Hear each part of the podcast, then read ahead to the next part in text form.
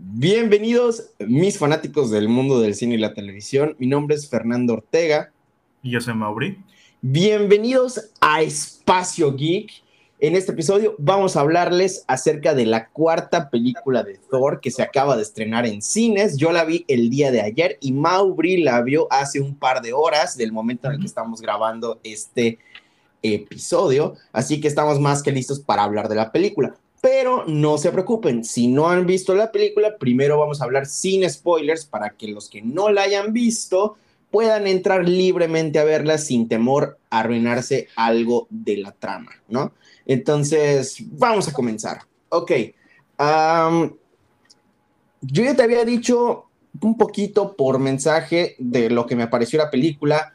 Mauri, em, estoy muy interesado en saber tu opinión porque me dijiste algo que es eh, totalmente lo contrario a lo que yo opino. Entonces, la verdad me interesaría saber tus fundamentos sin que te metas mucho en, en, los spoilers, ¿no? Ya en la parte de spoilers podemos discutir un poquito mejor todo eso.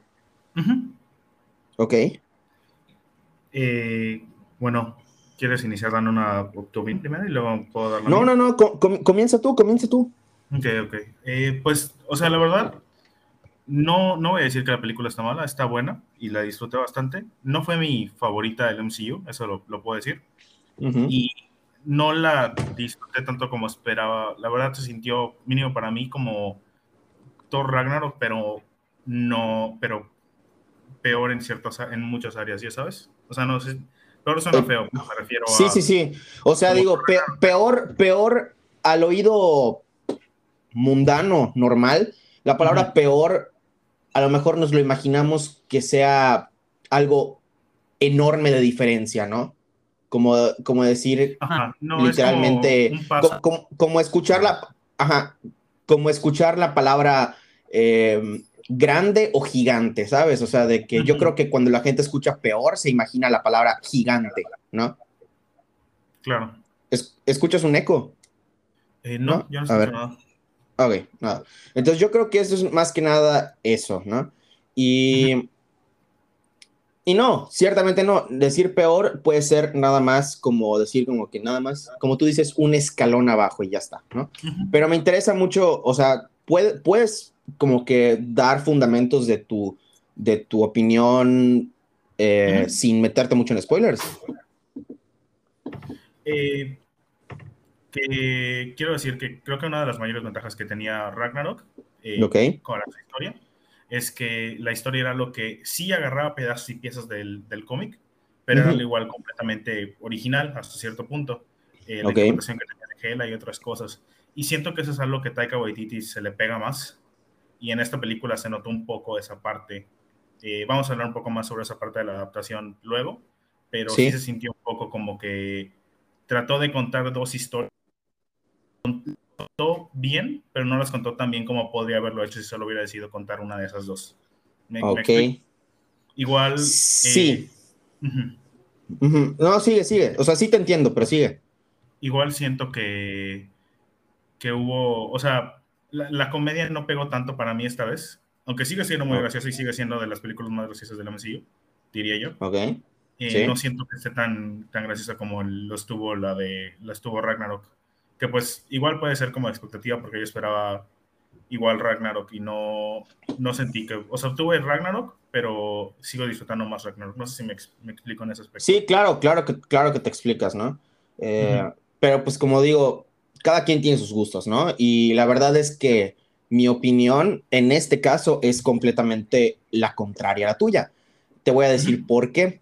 Primero que nada, porque a mí no me gustó mucho Ragnarok. Me gustó mucho el concepto de la idea de Ragnarok. Me gustó mucho eso de que le pusieran conceptos de, de Planet Hulk, que pusieran todo esto de, de, que se destruyera el Mjolnir y Hela y, y todo eso, ¿no? O sea, pero no me gustó que realmente pusieran a Thor como un payaso, o sea, de que realmente no tengo ningún problema con la comedia en las películas de superhéroes, o sea, pues normalmente en las películas de Marvel tienen mucho más tono cómico que en cosas de DC normalmente, pero eh, pero sí sentí que la película de Ragnarok está en otro ambiente completamente diferente a las otras películas de Marvel, incluso mm. más, mucho más cómica, forzadamente o forzosamente que las películas de Ant-Man, ¿no?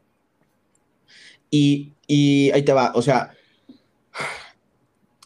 muchos chistes de la película de Ragnarok, en mi opinión, se sienten muy...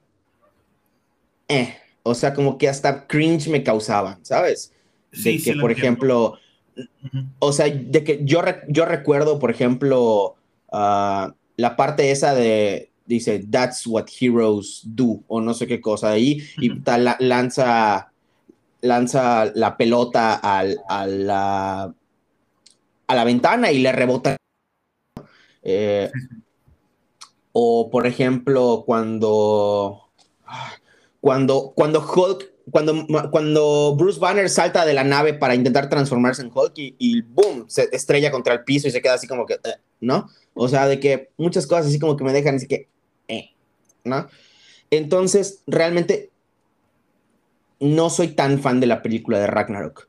Me gustó el cambio de Doctor Strange, me, me encantó que apareciera Hulk, me encantó toda esa dinámica, la pelea entre ellos entre, en el Coliseo, me encantó el golpe que le dio a Searcher o sea, todo eso, toda la parte de las escenas de Thor con, con, con la película de Immigrant Song, con la canción de Immigrant Song eh, y lanzando un montón de rayos, me fascinó, ¿no? O sea, todo eso me encantó. Pero, que sí, no me gustó. Entonces, yo sí estaba rezando que la película de Thor, eh, Love and Thunder, se sintiera diferente a la, a la película de Ragnarok. Y sí, tenía yo mis expectativas de que fuera mejor, pero a la vez tenía yo miedo de que Taika Waititi fuera a hacer exactamente lo mismo. Pero igual también, o sea, de que, o sea, te digo, tenía muchos pensamientos en la cabeza. Igual tenía el otro pensamiento sabiendo que Taika Waititi dirigió varios episodios de la serie de Mandalorian y también dirigió la película de Jojo Rabbit, que se ganó un Oscar por eh, mejor guion eh, adaptado, ¿no? Entonces, o sea, yo tenía como que todas esas referencias de Taika Waititi y decía, ok, vamos a darle una oportunidad a esta película. Y la verdad es que a mí me sorprendió. Los chistes los sentí muchísimo más naturales. El tiempo de la película, que ha sido una de las películas más cortas de Marvel Studios de los últimos años, pensé que iba a ser un factor determinante en que, en que iba a sentir como que la historia muy apresurada, pero para nada, yo la sentí bastante, bastante movida. En ningún momento me sentí aburrido en ningún momento sentí que la película estaba estancada. Las actuaciones de todos, la actuación de Thor la sentí muchísimo más natural en esta película que en la de Ragnarok. Lo voy a seguir diciendo, lo voy a seguir diciendo que mi versión favorita de Thor en el MCU es la de Infinity War. Esa es mi versión favorita de Thor. Yo también agrego con esa parte. Y esa parte se sintió como un punto medio esta película se sintió como punto medio entre Infinity War, entre el Thor de Infinity War y el Thor de Ragnarok. Exactamente, exactamente. Entonces yo sí lo pondría a esta interpretación de Thor como mi segunda favorita de todas las interpretaciones que ha tenido Thor. ¿no? Entonces la verdad es que sí me gustó, pero como te digo, cada quien tiene su opinión, tú tienes tu opinión y yo tengo mi opinión y está muy padre discutir esto sin temor a que nos estemos linchando y lanzando cuchillos y o sea, el punto de estas cosas es sacar nuestra opinión y, compartirla con los demás, ¿no? va a haber personas que van a estar de acuerdo contigo y van a haber personas que van a estar de acuerdo conmigo. Así es la Siento cosa. que, que la, la mayoría de las opiniones de esta película van a estar divididas entre gente que disfrutó mucho Ragnarok y gente que no disfrutó mucho Ragnarok y eso va a definir bastante. Eh, la gente que disfrutó Ragnarok creo que puede ver que va a haber ciertas cosas que van a sentir que esta película hace menos o lo que hace de Ragnarok lo hace peor o, lo, que, lo que hace que la gente disfrute Ragnarok lo hace de menor manera. Y la gente que no le gusta Ragnarok pues va a disfrutar mucho eso y también siento que sí hace otras cosas sí. Eh, que son bastante, bastante buenas fuera de la, de la parte. O siento que esta es una... Siento que Ragnarok fue, sí se sintió mucho como una película de Taika Waititi, ahorita se siente más como una película, sí de Taika Waititi, sigue teniendo su visión, pero igual es una película que se siente como una parte más del MCU. Claro, y a pesar de que, bueno, esto yo creo que lo vamos a ver un poquito más en la parte de spoilers, así que no lo, no lo voy a mencionar, pero... ok. ¿Qué más? O sea, ¿qué más podemos decir de la parte sin, sin spoilers? Ok, eh, como ya hablamos de Thor, me encantó esta versión de Thor. la versión de Jane Foster en esta película, les juro que es totalmente diferente a la que estamos acostumbrados de las otras películas. Olvídense de esa Jane. De verdad, esta es la mejor versión que hay de Jane en el MCU. Es esta. O sea, es increíble. La relación que tiene con Thor en la película me encantó. Me gustó que profundizaron un poquito más todo esto de que rompieron y que, que todo eso. O sea, realmente te muestran todo eso. No es spoiler, nada más así, ¿saben? Eh, y y me encantó el diseño del traje de, de Mighty Thor. O sea, es, es, increíble, ¿no? Sí, o sea, visualmente esa película está muy, es muy buena. sí, sí, sí, sí. Y la banda sonora, no inventes, no inventes con la banda sonora. O sea, no hubo canción que no me gustara. Todas fueron épicas. Desde Sweet Child of Mind hasta eh, Welcome to the Jungle. Todo. Todo estuvo increíble. Los Guardianes de la Galaxia o sea, aparecieron más de lo que yo esperaba y me gustó. Sí, me gustó mucho esa parte de, eh, o sea, me gustó mucho cómo aparecieron, cómo se vieron. Eh, o sea, siento que todos los personajes en esta película fueron muy buenos y específicamente quiero hablar de, de Mike Thor, porque si, ya sabemos que el personaje de Jim Foster en el MCU había sido como muy ignorado muy, en Muy ignorado, sí. Sí, muy, o sea, no había tenido mucha función, pero verdaderamente siento que se roba un poco el show en esta. No, no se roba el show de una manera en la cual hace que, que Thor toma un segundo plano, pero los dos logran hacer una muy buena relación y ambos tienen su momento de brillar en esta película. Siento que ayuda bastante. Por eh, supuesto, por supuesto. Siento que le hicieron mucho, mucho. No, no, sé si honor es la palabra correcta, pero le dieron mucho más que hacer a, una actriz de. Le, le, hicieron justicia al personaje. Esa es creo que la palabra que estás buscando. Sí, exacto. Sí, sí, definitivamente. Y Christian Bale como Gore, increíble. Súper aterrador. Eh, el diseño, no les voy a mentir, al principio, cuando vi que se liquearon de que fotos de los juguetes de Gore, yo dije, ¡ay! Se ve espantoso el diseño, se ve espantoso, espantoso. Pero en la película, les juro que es otra cosa totalmente diferente.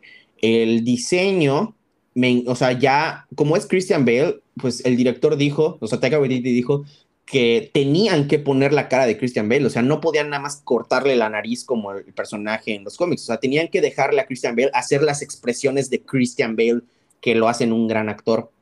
Totalmente de acuerdo con eso.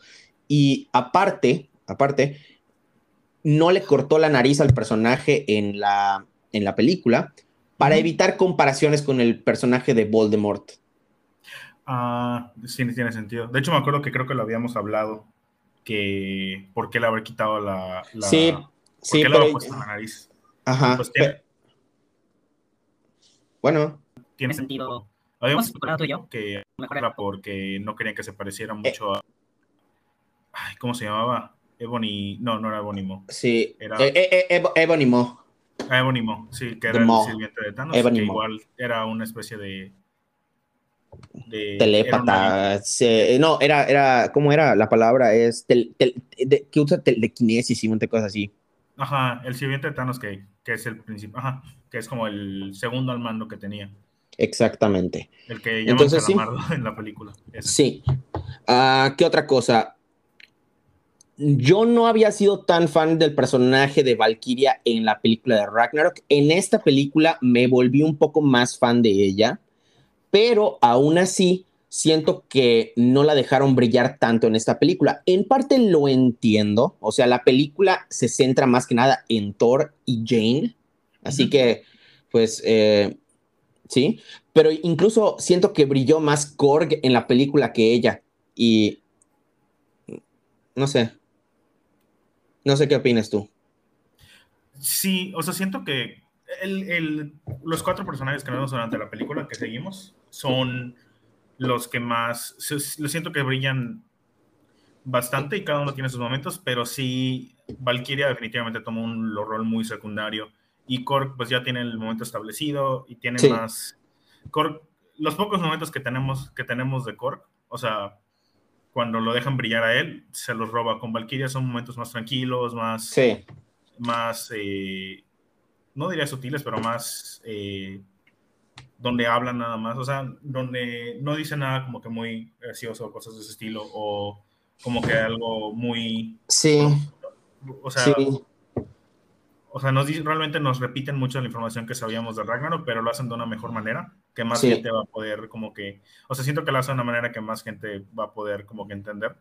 A mí tampoco me convenció mucho Valkyria en, en Ragnarok, no me, como que no me llamó mucho la atención.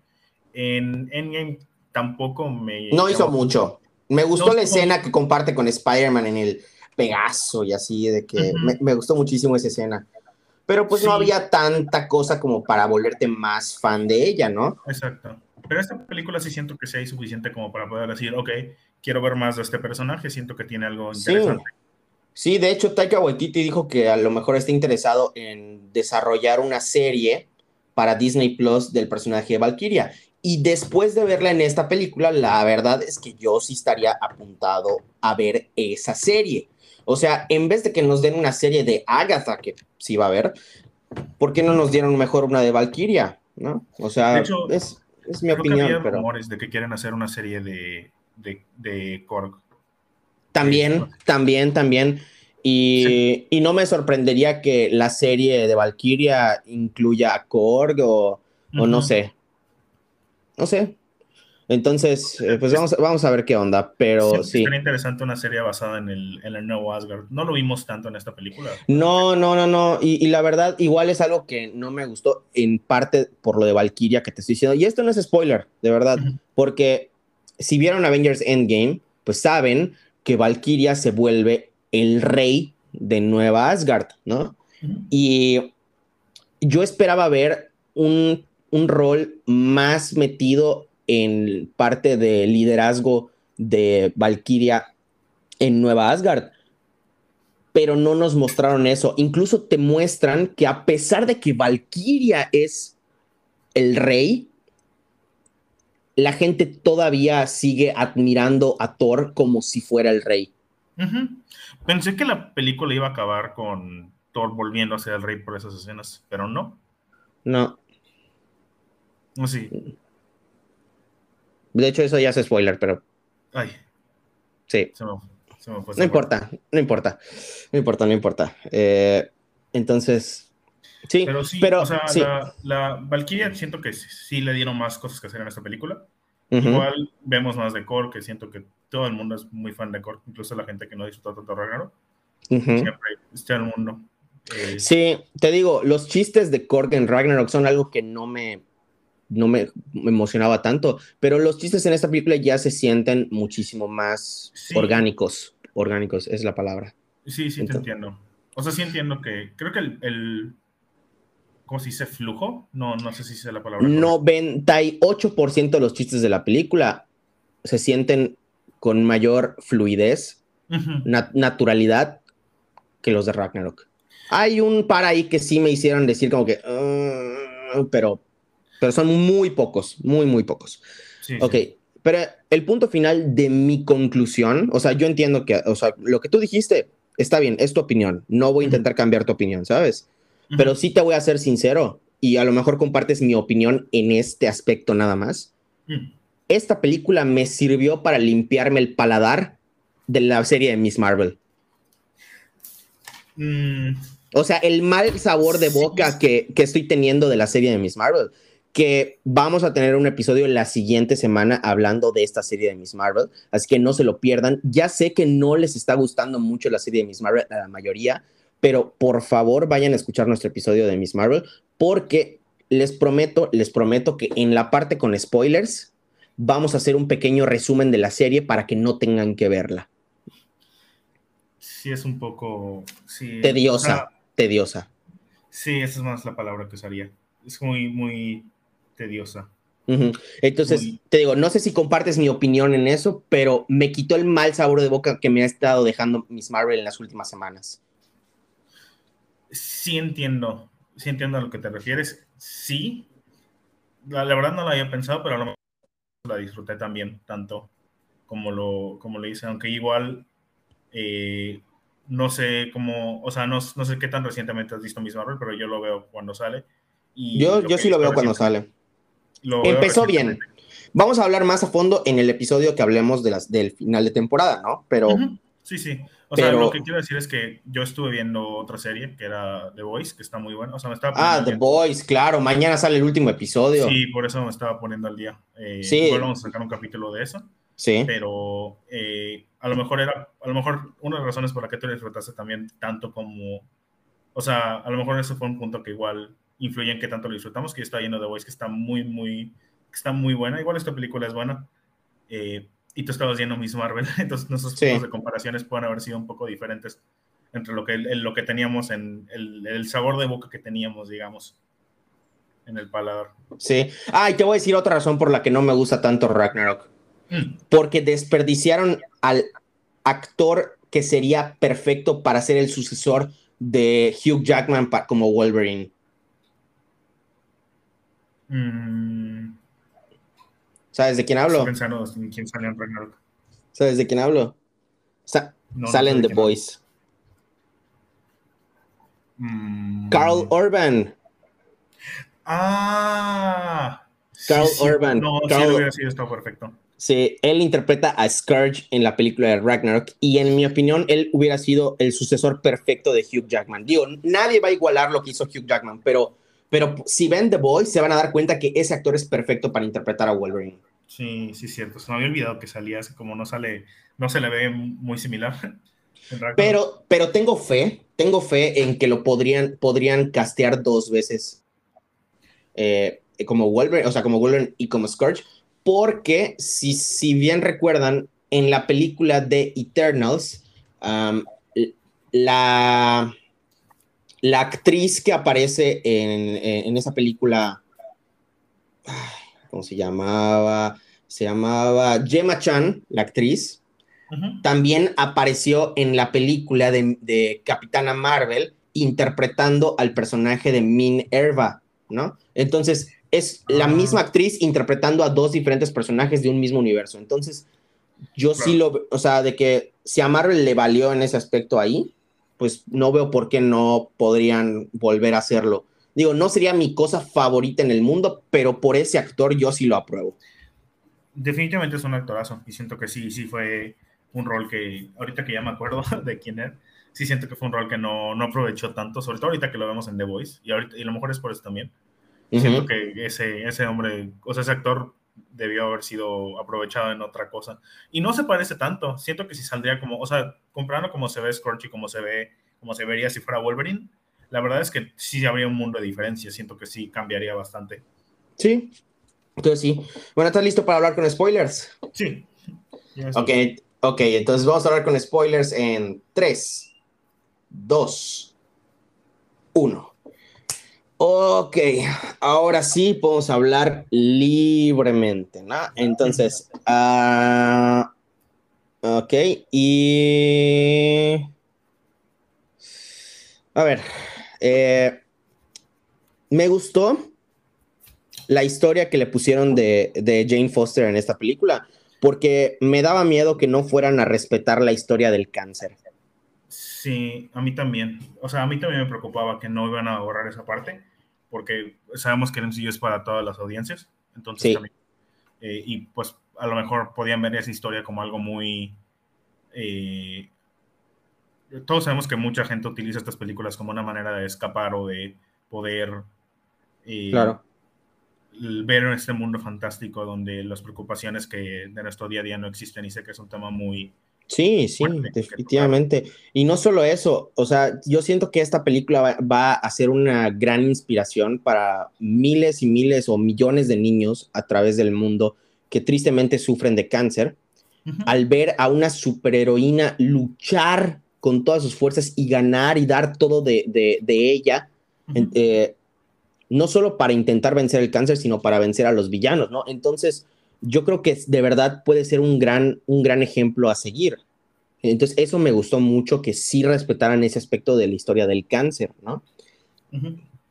Eh, pero yo sí siento que una, una oportunidad que perdieron en esta película muy, muy grande, y considerando que estaba el personaje ahí, es que me hubiera gustado que Star-Lord se enterara de que la exnovia de Thor tenía cáncer. Ah, ¿sabes qué? No lo había pensado. O sea, siento que es una oportunidad perdidísima. Si no lo ponen en esta película, me gustaría que eventualmente Star-Lord se entere de que pues, su exnovia murió de cáncer y con eso formen un vínculo incluso aún más cercano, considerando que la mamá de Star-Lord murió de cáncer, de un tumor que le puso su papá, como se revela en la segunda película de Guardianes de la Galaxia. Eh, entonces, digo, no lo pusieron en esta película, sí lo siento como una oportunidad perdida, pero sí me gustaría que lo exploren más adelante. Sí, sí, sí se siente como que lo que hubiera sido interesante ver la perspectiva de Star-Lord también. Eh, quiero hablar un poco ahorita, aprovechando que estamos hablando de Star-Lord y hablamos de Guardianes. Me sorprende la madurez con la que mostraron a Star-Lord en esta película. Sí, sí, o sea, el cambiazo que tuvo después de perder a Gamora es increíble. Y de hecho, algo que, que, que me está emocionando mucho es que los rumores dicen que gracias a la pérdida de, de Gamora, va a haber una relación mucho más cercana entre Nebula y Star-Lord. O sea, no al punto de romántico, pero, pero una relación más cercana. Y eso es algo que yo creo que le ha faltado mucho al personaje de Nebula y es conectarse más con otros miembros del equipo más que con Gamora. Sí, siento que eso va a ser bastante interesante de ver.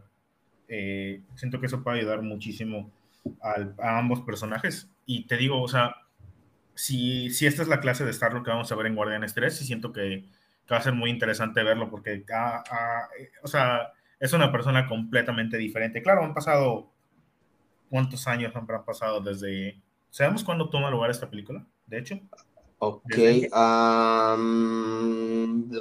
pues vamos a ponerlo así.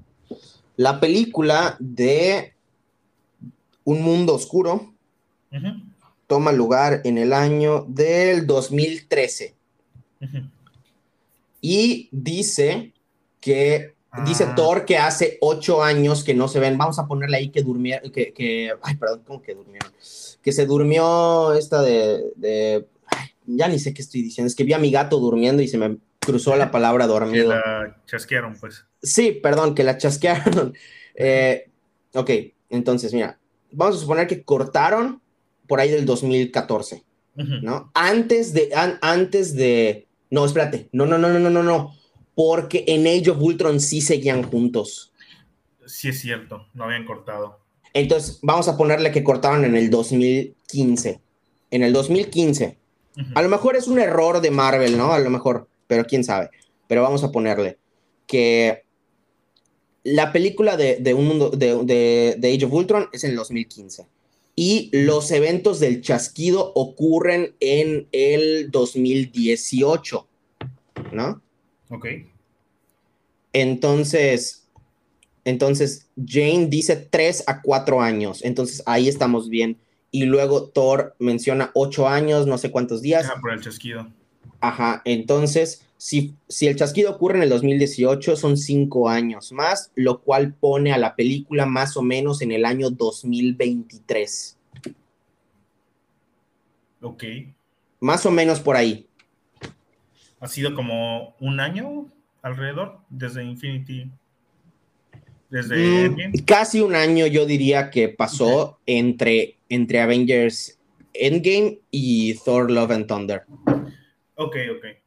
Tiene, tiene sentido. La verdad es que es un cambio muy dramático. Digo, al final de Endgame ya veíamos un poco más de un Starlo ya más maduro, más cambiado, digamos. Sería interesante ver cómo exploran este aspecto, porque uno de los mayores puntos de Guardianes siempre había sido como que Star-Lord tiene que madurar y tiene que afrontar. Entonces sería interesante ver cómo afrontan esto.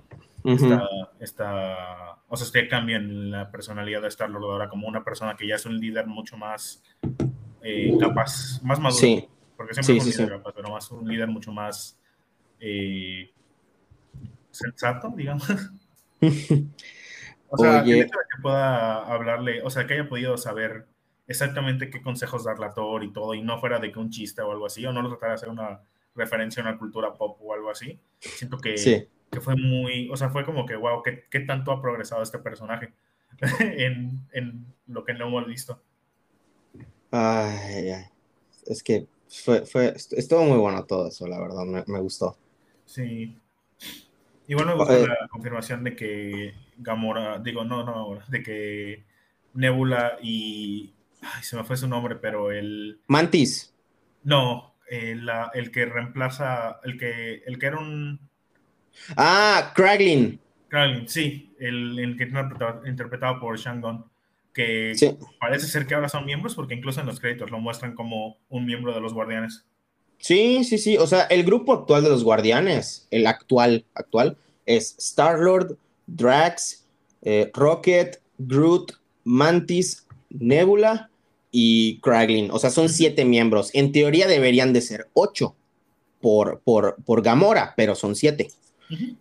Y según esto, que al final de la tercera película de Guardianes de la Galaxia, vamos a ver un cambio totalmente radical de ese equipo. Mm. Yo sí le apuesto a que Drax muere, ah, probablemente Rocket igual. Uh, a Groot no creo que lo maten porque vende demasiada mercancía. Sí, no, creo que Groot se va a quedar ahí un largo tiempo. No creo que lo maten. No. Eh, podríamos ver el retiro de Star a lo, a lo mejor o algo así.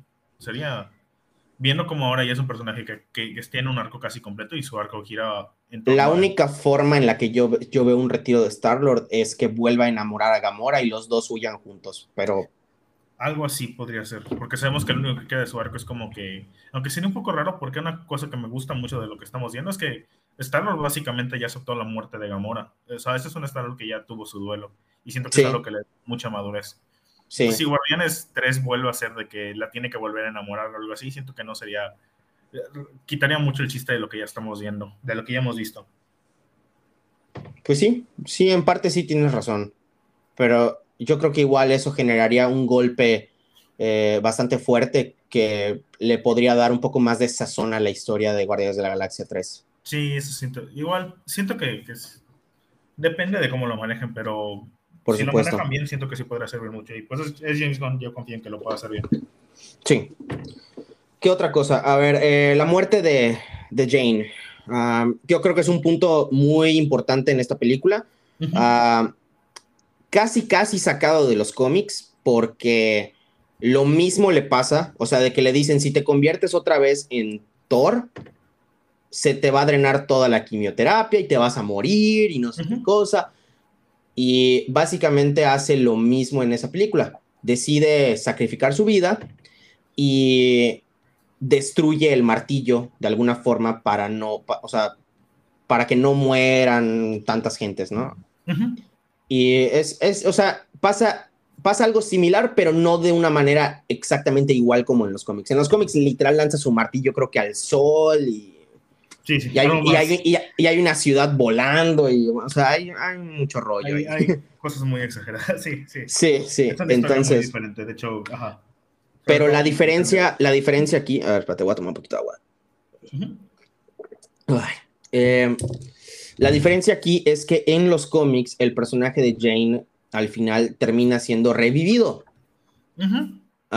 y de hecho yo pensé, yo pensé que Thor iba a poder pedirle un, un deseo a Eternity, que por cierto, Eternity sacado de los cómics, ¿eh? está increíble eso. Sí, se ve muy copy, bien. copy paste. O sea, de verdad, en los cómics Eternity es, un, es una entidad así como en la película. sí.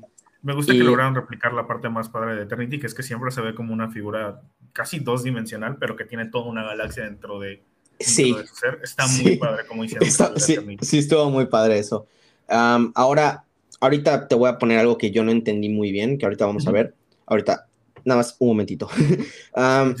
La diferencia es que, pues, en esta película parece que Jane sí se muere de verdad, porque, pues, por lo que se nos muestra en la segunda escena post créditos, ella logra llegar a Valhalla y vemos a Heimdall ahí, buen cameo. Eh, y yo juraba que íbamos a ver, eh, estaba hablando con un amigo al lado en el cine y, jurábamos que íbamos a ver a la versión de Loki que, que murió ahorcado. Ah, por, hubiera estado bueno. pero, pero, no, no, no, estuvo bien, nada más iba a generar más confusión eso, yo creo. Sí, eh, sí, cierto. Entonces, ¿qué, ¿qué, más? Entonces, parece que realmente ya retiraron al personaje de Jane Foster. Y Estuvo bien, o sea, de que me gustó que respetaran ese aspecto de que muriera el personaje de Jane Foster y la forma en la que murió me gustó. Pero siento que hubiera sido un poquito más impactante tener esa muerte chance en otra película. O sea, de que alargaran la historia de Jane Foster no solo a esta película. Sí, yo he hablado completamente con eso. Mucho mejor. Eh, Esa es una de las cosas que no me gustaron tanto. Sí, siento que hubiera sido mucho mejor hacer una película de solo Thor y, Jane peleando contra algún enemigo original de, o, algo de los mm. cómics de Taika Waititi y hacer la siguiente película Gore y que ahí ha sido mejor. Eh, o sea, siento que mm. necesitaba tomar más, más de tiempo porque Gore es, Gore es, un personaje que requiere bastante tiempo de escena y Christian Bale sí lo hace. Eh, esa es otra cosa que. Sí, esa es otra cosa que no me gustó. El personaje de Christian Bale lo hizo tan, pero tan, pero tan, tan bien que me molestó que no apareciera más. Esa es la principal cosa que siento que pudieron haber hecho incluso unas dos películas de Gore. O sea, Gore es como la clase de, personaje que pudo haber sido un Thanos. Nivel Thanos, nivel Thanos, nivel Thanos, literal. Nivel Thanos. O sea, es como que, o sea, siento yo que a pesar de que Gore no es un villano que tiene tanta antigüedad en los cómics, es un villano que se acerca a los niveles de Thanos, como tú dices, y de Doctor Doom. Sí, exacto. O sea, imagínate que. Es un villano imagínate. que debería haber sido el. O sea, debe ser el endgame de Thor. O sea, es el, el Thanos de Thor, digamos. Sí, o sea, imagínate, imagínate que en la siguiente película de los Cuatro Fantásticos aparezca Doctor Doom nada más en esa película y lo maten. O sea. Sí, no, no capturaría la, la idea de Doom. O no, sea, no, no, para nada. y, no es, o sea, y no es tanto culpa de la película, es culpa de que no le dieron tanto tiempo de hacerlo. O sea Siento que hubiera sido mucho más fácil hacer a lo mejor una película de build-up a Gore y luego Gore, ¿ya sabes? Mm. Sí, de hecho hay rumores de que incluso podríamos ver una película de Doctor Doom. Ajá, no, no sé si Gore podría poner su propia película, Doctor Doom definitivamente puede. Pero, pero, estuviera padre, hubiera estado padre que la historia de, de, de Love and Thunder la dividieran en dos partes. Ajá, exacto. Una conociendo a Jane y peleando contra otra amenaza y a lo mejor empezamos a ver la muerte de algunos dioses o cosas así, y luego ya el, la, el, conflicto como tal. sí, o sea, te digo, es algo que a mí me hubiera gustado que pase, pero aún así, la película de Love and Thunder me gustó, o sea, la disfruto, me, me gustó lo que pasó, nada más me hubiera gustado que se alargue un poco más. Sí, la historia, la historia. O sea, de que... gustado más tiempo de explorar a, Mighty Thor. O sea, sí siento que fue algo que dije, ah, me hubiera gustado verla más tiempo con, la, con el manto. Sí. Ah, bueno, lo que te iba a decir, que ahorita nos esperamos un momentito, es de que, ¿ya viste que cuando revive la hija de Gore, la sombra sale Eternity? Sí. O sea, ¿significa que ahora ella tiene los poderes de Eternity o ella es Eternity o no entiendo? Por lo que entendí, Eternity básicamente tomó la forma de la niña, o bueno, o sea, revivió a la niña. Es un poco complicado, pero creo que básicamente la niña nació, es una parte de Eternity, no es Eternity como tal, porque esto, pero es como que un fragmento de Eternity que se le dio la forma de la niña. Ok. Y por eso tiene los poderes. No vamos a, vamos a poner esa justificación. Sí, vamos a poner esa justificación para no hacernos más rollo. Es una extensión de Eternity, así. Exacto. Hasta que se nos demuestre lo contrario, es una extensión de Eternity. Es un fragmento de Eternity que le dieron la forma. Así como los hijos de Wanda son como que un fragmento de. Eh, en los cómics son un fragmento de Mephisto. Así con este niño, básicamente. Vamos a ponerlo incluso más sencillo. Carnage y Venom. Carnage es un fragmento de Venom. Es, una, es un ser aparte, pero es un fragmento de Venom. Ajá, literal. Entonces, ajá, es un, es un pedacito que, que se cortó Eternity y lo dio al, o sea, le dio forma de, Así. básicamente, de la niña. Así. Y ahorita que mencionamos a Venom, hay algo que quiero tocar contigo, que tú ya sabes de qué estoy hablando. Uh, sí. la Necrosword. La Necrosword, ok. Uh, ¿Te gustaría mencionar un poco acerca de la Necrosword eh, para aquellos que no conocen muy bien esta espada? Porque en la película le explican bien, pero es un concepto nuevo acerca de esta espada que en los cómics es totalmente diferente. Pero pues por cosas bastante obvias para nosotros que conocemos esto de los derechos de personajes, uh, pues tuvieron que cambiar el origen de la espada en el MCU. Entonces, vamos, sea, ¿sí? Sí. Sí. Eh, los, la Necrosword es, la Necroespada o la Necrosword es una espada que básicamente está formada a través de, de, un abismo de oscuridad, pero ¿qué es la parte importante? Ven que en, la, ves que en la película, tú ya lo sabes, pero voy a como hablar para, para los espectadores también. Ven que en la película no lo utiliza para invocar criaturas de sombras y cosas así. E, en los cómics, la necroespada nos revelan que fue forjada por Null, el dios de los simbiotes. O también se lee Null, o sea, muchas personas lo leen Null, así. Sí, como K-N-U-L-L. Ajá. Exacto como null, null. Eh, es, eh, eh, es, es, ajá, es null, ¿quién es? Él es el dios de los simbiotes, o sea, de que, ajá. de hecho, todos los simbiotes funcionan en una mente colmena, como, como mencionaron en Venom 2, que Thor, que, igual Null es parte de ella. Es como, así como dijimos que Gore es el Thanos de, de Thor, Null es el Thanos de Venom, digamos, para que sí, o sea, entender la comparación. Sí, o sea, los simbiotes, los simbiotes son todas esas cosas babosas que, que son como que villanos de Spider-Man mejor conocidos, ¿no? Así, literal. Tienen su propio planeta y todo. todos ellos. Son aliens, como vemos en Spider-Man 3, como vimos en eso. Vienen de este planeta que es el planeta de los simbiotes, donde Null está aprisionado porque era un dios malo, básicamente, eh, que quería dominar. Eh, y usa la, y crea la Necrosword. De hecho, lo que ven ahí luego se nos revela que en los cómics Nu, Nu Gore tiene de que una la capa que utiliza y toda esta cara de sombras que la Necrosword crea alrededor de él. Lo que luego se nos revela es que no eran sombras y no eran criaturas de sombra, lo que estaban invocando y lo que estaban peleando eran simbiotes. Pero en este caso son sombras porque, porque no pueden usar el término simbiote en el MCU de esa forma. O sea, por lo que vimos al final de, de, de Spider-Man No Way Home, un pedacito del simbiote de, Venom quedó atrapado en el universo 616 del MCU, ¿no? Pero, pero, a pesar de que vamos a tener un simbiote como tal, dudo mucho que se nos explore el aspecto de, de Null en el MCU. Más bien, yo creo que eso es algo que se nos exploraría en el universo de Sony, que está hecho patas para arriba esa más. Perdón, la grosería. Voy a tener que, voy a tener que Voy a tener que censurar eso. ay, ay, ay. Vimos, ese es en el minuto 43, 15. Vamos a apuntarlo aquí. Ay, ay, ay. Bueno. Entonces. Entonces, ¿en qué estábamos? Ah, sí. Entonces, sí, eso, eso va a estar en el. Sí, si lo hacen, va a ser en Sony. Porque necesitan un Thanos y ¿quién, sería el equivalente a Thanos? Sería un villano de Venom, el Thanos de Venom. Entonces sería Null. Siento que se arreglarían muchos problemas y empiezan a hacer este clase de build-up a Null, pero quién sabe. Es un lío entero, no creo que lo hagan, pero vamos a ver qué onda. Tendrían que planear cosas a futuro y eso es algo que han demostrado que no hacen. Ok, otra cosa que no me gustó. Mm.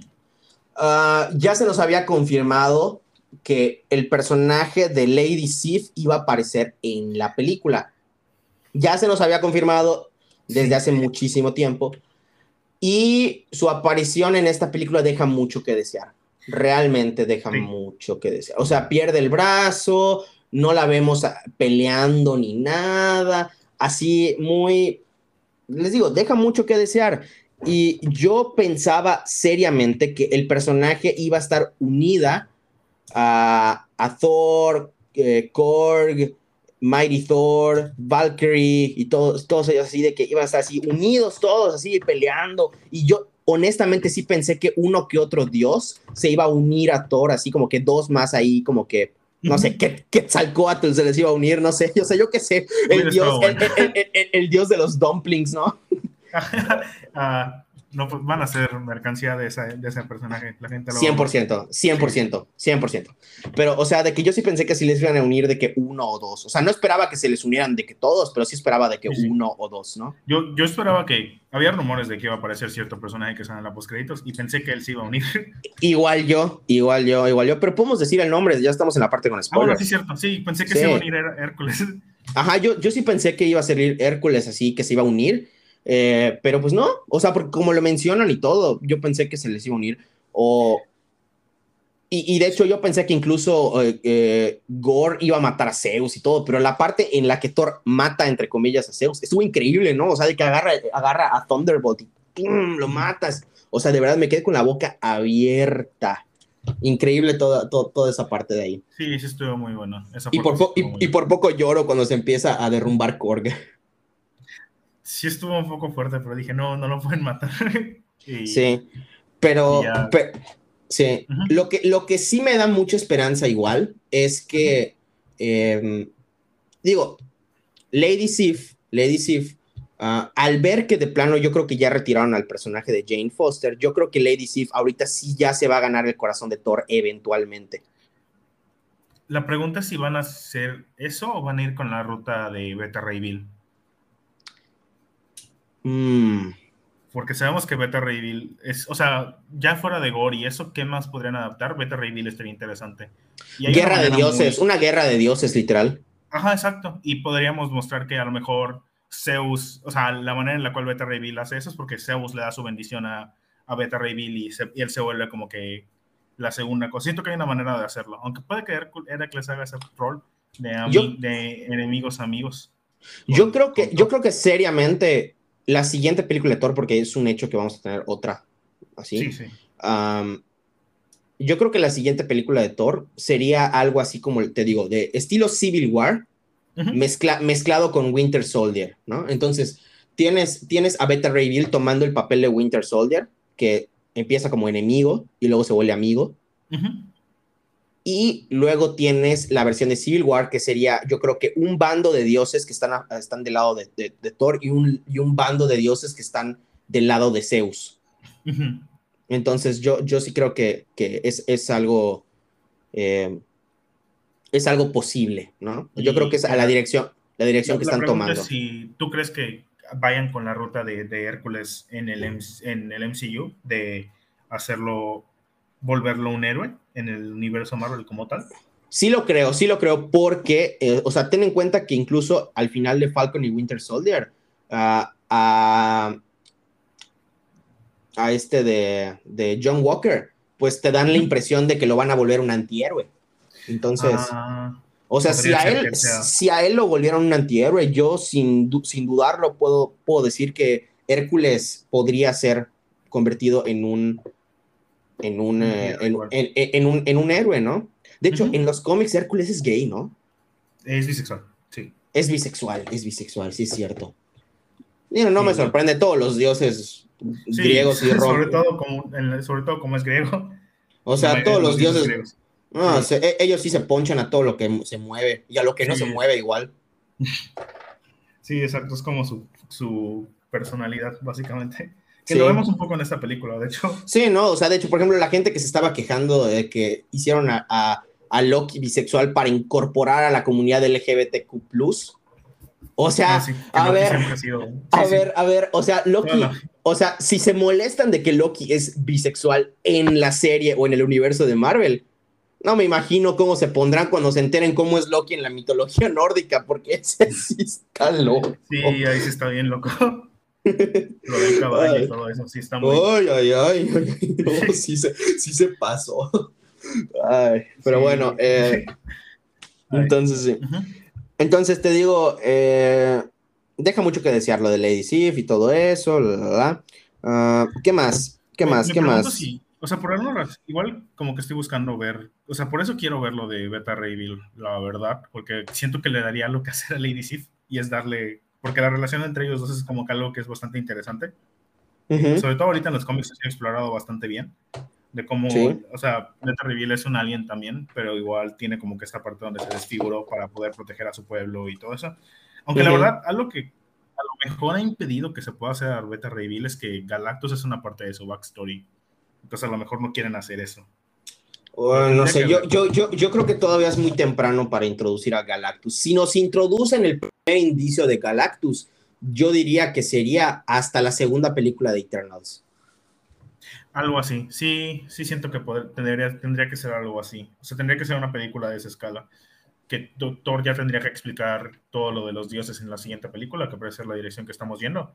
Entonces no siento que sea muy, muy viable también introducir a Galactus. Bueno, igual depende de, cuándo ocurra esta segunda película. Sí, de hecho, de hecho, por ejemplo, ahorita que estamos hablando de esto de, o sea, de que yo mencioné esto de la guerra civil entre, entre dioses, o sea, yo sí veo ahora muy probable que los Eternals ahí puedan hacer como que una aparición en esa película y que ellos estén del lado de Thor. Ah, fíjate, sí podría ser bastante bien. Porque vimos que hay celestiales entre los dioses, de hecho. Exactamente. Entonces, de que, no sé, como ellos están en contra de los celestiales y los celestiales, digamos, que se ponen del lado de, Zeus, ahí podría haber algo, ¿no? Eh, ah, oye, oye, no. Exactamente, sí. Eh, sería una forma de conectar la película de Eternals 2 con, con Thor 5, ¿no? ¿Quién sabe cuándo salgan estas películas? Todavía ni siquiera están confirmadas. Bueno, Eternals 2 creo que sí, no sé, pero es prácticamente un hecho que vamos a tener secuelas. ah, ah oye, ¿notaste, ¿notaste que salió Daryl de Team Thor? ¿Salió? Sí, salió. Era, era un guía turístico que estaba explicando ahí lo del, lo del Mjolnir. Ay, no lo vi, no manches. Sí, de la nada estoy, eh, estaba sentado al lado de, este amigo mío, Mike Andrade, con el que tuve un episodio ahí hablando de la película de Doctor Strange. Ah, de hecho, a lo mejor mi opinión es un poco controversial, pero creo que disfruté más Thor que Doctor Strange. Sí, creo que eso es controversial, ¿eh? Sí, es, sí, es, sí es controversial. pero bueno, bueno, Sí es controversial, Sí es controversial. entonces, esto de... Ajá. Entonces sale ahí como que el personaje y todo hablando. Para los que no saben, hay unos cortos ahí en Disney Plus que pueden ver de que la gente se estaba burlando de Thor o estaba preguntándose qué está haciendo Thor durante la guerra civil de los superhéroes y no sé qué tanto. y pues sacaron estos cortos de él haciendo como que siendo roomie de un tipo llamado Daryl y pues lo agarraron de nuevo y pusieron al actor aquí en esta película, ¿no? Entonces fue algo bastante chistoso, un buen cameo. Entonces estuvo bueno. ok. Sí, no lo había notado. La próxima vez que la, la voy a volver a. Sí. Pero bueno, esta película realmente no, no nos introduce ningún concepto nuevo del multiverso. No, o sea, de que ya sabemos que el gran evento que se está yendo el MCU ahorita es un evento de Secret Wars, con todo esto de la, de la explicación de las incursiones por parte de Rick Richards en, Doctor Strange y todo eso. Ah, yo creo que es más que, un hecho. Diciendo que. Sí, la gente que sigue diciendo que las incursiones no vienen cuando en Doctor Strange los mencionan como 10 veces. Definitivamente. O sea, los mencionan incursiones pasando y vemos una incursión pasar. Literal. Entonces, eh, pues yo, es prácticamente un hecho eso, pero aparte de eso, pues, em, pues sí, o sea, se nos están introduciendo más personajes, más expansión, porque yo sí veo incluso la posibilidad de que este evento de, de Secret Wars lo dividirían no solo en dos películas, sino hasta en tres. O sea, de la, de, la, de la magnitud de héroes que nos se nos están poniendo, ya sea que hagan dos películas de hasta tres horas de longitud o hagan tres películas de quién sabe cuánto. Pero yo sí lo veo posible. Obviamente, las películas no serían, no serían como como Avengers Endgame, que veríamos literalmente a todos los personajes unidos en un solo lado, ¿no? O sea, yo creo que sería más bien como que vemos a unos personajes en una película y a lo mejor no vuelven a aparecer porque fueron nada más cameos. Eh, o sea, o sea, de que supongamos que, por ejemplo, hipotéticamente hablando... Por varios lados. Ajá. O sea, de que obviamente va a haber un centro de superhéroes que siempre va a estar en las, en las tres películas, pero, pero va a haber un montón de héroes que no vamos a volver a ver en, otra película y así. O sea, de que algo así. Al menos así yo me lo imagino. Yo creo que sería un concepto muy interesante, pero habría que esperar a ver qué onda. Eh, ya se está acercando la San Diego Comic Con y está confirmadísimo que Marvel Studios va a estar presente ahí, así que a lo mejor vamos a tener un par de respuestas más, vamos a tener un par de proyectos confirmados eh, que están rumoreados. No sé, vamos a esperar a ver qué onda. Según, según yo, el evento es a finales de julio. De todas formas, cuando salga el evento, vamos a hacer un resumen de las noticias que pasaron ahí para que puedan estar eh, al día, ¿no? Y se enteren de todo. Eh, no sé. Ah, ah, ah, ¿Tienes alguna teoría tú con respecto a cómo, cómo podría afectar esta película el futuro de, del MCU? Eh, la verdad hay una sola cosa que no sé qué harían con ella y siento que es bastante interesante ver que la exploren, que es la, la, hija de Gore y el nuevo papel de Thor como papá, papá buchón. Está muy interesante. sí, está padre. Eh, o sea, siento que, siento, que, siento que está interesante esa parte. Sí. y y me gustaría ver cómo lo hacen, pero quiero ver qué harían con la niña. O sea, su plan es volverla una superhéroe porque tiene poderes. Sí. Ahora. Podrían ponerla en los Young Avengers. Ajá, pienso, podría ser la, el equivalente a Thor de los Young Avengers. O sea, el representante de Thor a los Young Avengers, porque sabemos que, por ejemplo, tenemos a, a Billy y Teddy, que son a, Billy y a, y a, ¿Cómo se llama? A Billy y a Tommy que son el equivalente a Wanda y Pietro. Tenemos a Hulkling, que va a ser el equivalente a Thor. Pues probablemente lo veamos en She-Hulk. Eh, o sea, le pongan una relación más cercana a Thor. Eh, tenemos a, Patriot, que va a ser la relación directa con el Capitán América, con los dos. Sí. Porque tendría lo de Isaiah, con los tres, tendría la relación con Isaiah, tendría la relación con Steve por el suero si es que se lo dan, y tendría la relación con Sam porque interactuó con él. Y por supuesto. Eh, También tenemos a a Kate Bishop. Tenemos Kate Bishop, que pues obviamente con Hawkeye sabemos que ella representaría, o sea... Tenemos a Miss Marvel, tenemos a Riri Williams, tenemos a... Realmente, o sea, podría representar a cada uno de los Vengadores antes de Age of Ultron como tal. O sea, podría ser de que... ¿Quién faltaría? Podría ser de que solo faltaría Black Widow realmente, pero Yelena casi... Yelena es la que heredó esa voluntad, digamos, y ella no sería miembro de los jóvenes vengadores. Pero... No, por supuesto que no. Yo la veo más como alguien que eh, formaría parte de los Thunderbolts. Sí, exacto. O sea, y aparte es muy vieja, o sea, no vieja, pero es muy, es mucho más mayor que los otros miembros si la ahí. sí, no le digas vieja, no le digas vieja. sí, sí, no quería decir vieja, sino es más, es más, o sea, ella es una adulta, no es. Sí, incluso estaban diciendo que podrían traer de regreso a Kid Loki de la serie de Loki. Igual podría ser un representante, o sea, el no lo sé, a lo mejor ella se vuelve la representante de esta parte cósmica de Marvel en los Young Avengers. Eh, y a lo, o a lo mejor la representante de Thor. O sea, siento que podría ser interesante ver esa parte. Y ah, igual tenemos a Stature, sí, cierto. la hija de, de, Scott. Oye, una cosa que quería preguntarte. Yo no estoy familiarizado con este personaje, pero o sea, realmente no sé si existe. Seguramente sí, seguramente sí, pero no estoy muy familiarizado. El hijo de, de Heimdall. Eh, creo que no, fíjate, creo que es original de la película. Sí, ¿verdad? Sí, según yo es original. No, la verdad, o sea, si es original, o sea, qué bueno. Y si no, una disculpa para los que saben si es original. O sea, o sea sabemos mucho de cómics, pero no sabemos todo, la verdad. Uh, es que según yo, Heimdall, en los cómics realmente no, no tiene la... O sea, sí, existe y sí es un amigo de Thor, pero no es como lo movimos en el MCU. O sea, es más como un... Y según yo, los poderes... Tiene una, una, manera muy diferente de, de existir en el mundo Marvel, en, el, en, los cómics de Marvel. Es mucho más...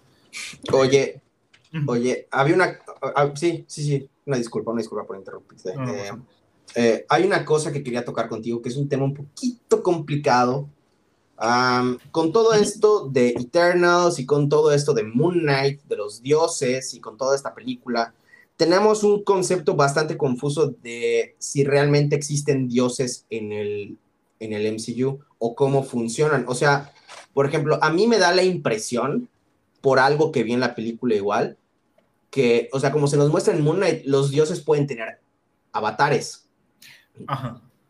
Y por lo que vi, Thor al llegar y decir que quería pasarle su poder temporalmente a los niños, se me hace que Thor igual podría tener un avatar. Y se me hace que realmente eh, Mighty Thor, porque ya viste que se vuelve Mighty Thor, no, no en los cómics porque realmente se vuelve digna de levantar el martillo, sino porque realmente eh, Thor le dice, siempre protegerás a, Jane, ¿verdad? O sea, porque le, o sea, como que le da permiso. Entonces, o sea, realmente yo creo que Thor sí puede tener un avatar y Mighty Thor fue su avatar. Es una manera de verlo, creo que sí, es bastante válido. O sea, sí siento que fue algo así. O sea, Jane es digna del martillo, porque si no, no hubiera dejado levantarlo, pero yo creo que, yo creo que igual fue esa parte. O sea, no es para decir que Jane no es digna, pero sí siento que, que, fue un avatar de Thor o algo de ese estilo. Sí siento que eso sí. Sí, claro. como, como conocemos a Muna y todo eso, sí siento que sea muy posible. Sí, sí, sí, sí, pero igual, por ejemplo, hay algo que me confunde, porque como se nos muestra en la serie de Moon Knight, los dioses de, de, de Egipto no pueden manifestarse físicamente o actuar sobre las personas así. pueden, pueden alterar eventos naturales y todo, pero en sí ellos no pueden, por ejemplo, golpear a una persona en la calle, pero Thor sí. Entonces, ¿qué los hace dioses? ¿Qué los hace no, o sea, no ser dioses? ¿Qué, qué, qué puede hacer que, que, Thor, por ejemplo, sí pueda llegar y pelear en la tierra, pero Khonshu no? O sea, son conceptos que realmente me traen muy confundido. Sí, sí entiendo. Creo que hay hasta cierto nivel de existencia donde asciendes, digamos, y puedes de que no estar ahí o puedes estar ahí. Por ejemplo, Dean sabemos que está muerto, pero podría ser que hubiera podido ascender y si hubiera ido a esta ciudad o algo de ese estilo. Siento que así funcionaría. Y una vez que asciendes, pues nada más funcionas a través de avatares. O tal vez nada más sea la esencia de esos, de esos. O sea, puede ser que esos dioses sean una raza extraterrestre aparte que realmente no existe dentro del plano existencial que nosotros conocemos. Ajá. Ya nos estamos poniendo, ya, ya nos estamos, ya nos estamos poniendo muy, muy esotéricos. Sí.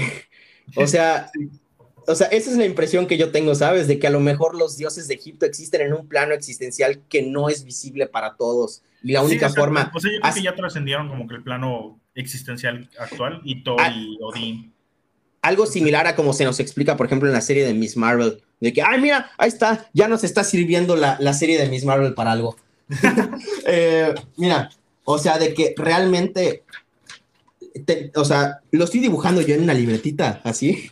Yo sé que ustedes no pueden verlo, pero yo me entiendo para, para explicarme mejor. O sea, así como lo explican en Miss Marvel. Tenemos un circulito, ¿no?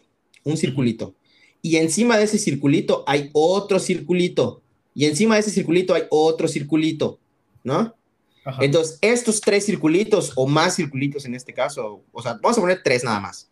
Estos tres están literalmente en el mismo nivel de existencia, pero supongamos que esas dimensiones vibran a una velocidad diferente, por lo cual no se encuentran. Entonces, la, dimensión de los personajes de Miss Marvel no, no, o sea, está en el mismo plano. Así como hay diferentes universos.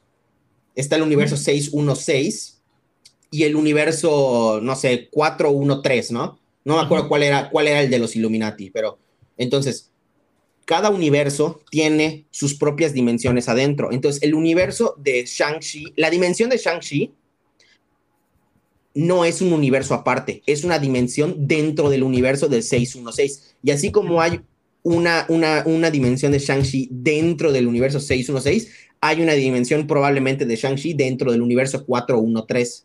Sí, exacto. O sea, así funciona.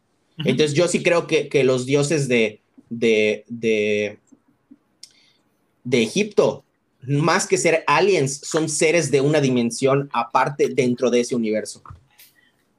Sí, o sea, sí, sí entiendo eso. O sea, igual vemos que, aunque igual el problema igual es que hay un dios de Egipto en el Congreso con Zeus. Sí, sí lo vi, sí lo vi. Sí lo vi, y eso me trae un poco confuso igual, pero igual me... Es Ra. Me da la posibilidad de que tal vez ese dios haya, ese dios haya sido exiliado y de alguna forma logró entrar en contacto con los demás dioses y entró a la ciudad omnipotente. O sea, esa es la única explicación lógica que se me ocurre, al menos para entenderme mejor mi concepto. Sí, siento que puede ser algo así, o que pueden elegir entre ser, tener más poder y ser cosas que no pueden interactuar de manera física, a través, sino con avatares, o pueden elegir tener una forma física y ser inmortales y andar de fiesta todo el día con Zeus, sí. Sí, sí, por supuesto. Pero, por ejemplo, igual está el concepto que igual me confunde, que tú sabes que el personaje de Cina de los Eternos es el que inspira al personaje de Atenea. Sí, y, Entonces, por ejemplo, Ícaro. Sí, Ícaro. Ícaro. O sea, ajá, exacto. O sea, de que todos esos personajes supuestamente inspiran personajes de la mitología, eh, o sea, de una deidad, básicamente, ¿no? O personajes muy importantes, ¿no? Entonces, entonces, eh, ¿cómo se relacionan ellos con los que sí realmente son dioses? O sea, ¿será que en algún punto, en algún punto nada más los vieron interactuar en la tierra a varios dioses que sí son dioses y a varios eternos que no son dioses y como que los asimilaron y dijeron, ah, a lo mejor este es hijo de este y no sé qué cosa, y así salieron la, la mitología? Yo creo que es algo así, porque, o sea, yo creo que sí fue algo de que la, pregunta es, ¿existe una Atenea? Porque existe un Dionisio en este universo. En el sí, sí, sí, sí. para, los, para, los que, para los que no están tan familiarizados con esta historia de Atenea y Dionisio, ¿te, gustaría contarlo un poquito? Eh, Dionisio, son, Dionisio es un hijo de Zeus. Eh, Dionisio uh teníamos hijos de Zeus. es la razón por la cual es como que interesante saber que existe un. O sea, sabemos que Tina inspiró a Atenea porque puede crear armas, puede pelear y sus armas parecen como tejido, entonces, o sea, parecen como fibra de tejido, entonces, y eso es como la mayoría de los eternos. Y, ¿cómo se llama? Y Atenea es la diosa del tejido también, y de, la, y de las armaduras, de la guerra, del combate, todo eso, eh, pues tiene bastante sentido. Pero ah, Tina, a lo mejor la manera en la cual lo explican es porque, es porque Atenea en la mitología nació de la mente de Zeus. O sea, no, no fue, mm. no, no nació de, de, de, ningún mortal como Dionisio. Dionisio nació de una mortal que tuvo un romance con Zeus y la engañan y, o sea, y, obviamente engaña a su esposa Hera. Yo creo que es gracioso ver a Hera en esta película, pero ¿cómo se llama? Y engaña a su esposa Hera y Hera le dice, ¿sabes? O sea, Hera le dice que a la mortal con la que está teniendo este amorío, le dice que, que le diga a Zeus que le muestre su forma divina de verdad. Y Zeus se la muestra y se muere, pero sobrevive su hijo. Y Zeus se queda con Dionisio un ratito. Eh, o sea, lo cuida para que mientras es un bebé ah, oculto de Hera. Sí, y sí, sí. y se vuelve un dios, básicamente. Eh, si, si Dionisio existe y Tina y Atenea no existe porque es Tina, entonces podríamos asumir que a lo mejor el hecho de que solo existen los dioses que nacieron explícitamente de una relación con un mortal son los que existen. Entonces Zeus, Dionisio, etcétera, y, y Tina nada más fue un mito que se inventaron basado en, o sea, Atenea solo fue un mito que se basaron en, en Tim en Tena. O puede que sí exista Atenea y nada más hayan dicho como que pues se parecen lo suficiente y asumieron que eran las dos. Mm, yo no me iría por ese camino, o sea, sí es una posibilidad, pero yo no me iría por ese camino. Sí, sí, En, parte, en parte yo creo que igual, como tú sabes, en la mitología hay mucho incesto, o al menos yo creo que a los ojos de los humanos es incesto, pero en el universo de Marvel parece que es incesto porque los humanos piensan que están relacionados como familia, pero realmente no están relacionados como familia y cosas así, ¿no? Entonces, mis gatos tiraron un montón de cosas. Ahorita voy a ver qué tiraron. Pero bueno, eh, algo así, yo creo. Entonces, sí. Eh, definitivamente siento que es si hacen una secuela con los dioses y esas cosas, siento que debería ser una cosa que expliquen, porque sí es muy complicado. ah, quién sabe, a lo mejor y si hacen una guerra de dioses, Moon Knight podría aparecer. Es probable, sí, que pongan diferentes avatares y así, no sé. Que hagan una referencia a los avatares de Egipto, a lo mejor y podría haber un cameo de Moon Knight o algo así. ¿Quién sabe? Sí, sí, sí. De Kingo, de Kingo yo creo que estaría padre tener un cameo interactuando con Thor. sí. Pero bueno, yo creo que eso es todo. Ya nos pusimos demasiado profundos, no queremos confundir un poquito más a la, audiencia. Así que yo creo que hasta aquí vamos a dejar de que todo eso, ¿no? Uh, gracias por escuchar este episodio. Yo creo que ha sido de los que más me he divertido hablando. Nos pusimos bien locos con las teorías. recuerden que vamos a sacar un episodio hablando de la temporada 3 de The Boys para que estén pendientes. También vamos a sacar un episodio hablando del final de temporada de Miss Marvel. Por favor, vayan a escuchar ese episodio, de verdad, se los prometo, no se van a arrepentir. Les vamos a poner un resumen de la serie para que no la tengan que ver, si no quieren verla, claro. Y, aparte vamos a sacar todo nuestro odio por esa serie, ¿no? Ah, ¿Qué otra cosa? Em, ah, ya casi se estrena la película de Elvis. No sé si voy a sacar un episodio hablando de esa película, pero si encuentro mucho que decir de esa película, claro que saco un episodio. Y Sí, yo creo que eso sería todo. ¿Algo más que tengas que decir, Mauri? No, realmente creo que hablamos bastante bien en este episodio de, todo lo que teníamos que hablar. Sí. Eh, y pues sí, como dices, muchas gracias por escuchar este episodio. Vamos a hablar de más cosas del MCU, vamos a hablar de The Voice también, que igual va a ser divertido hablar de, de esa serie. Entonces, ajá. Sí. Bueno, pues entonces, eh, sin más que decir, nos vemos en el siguiente episodio. Hasta luego, amigos.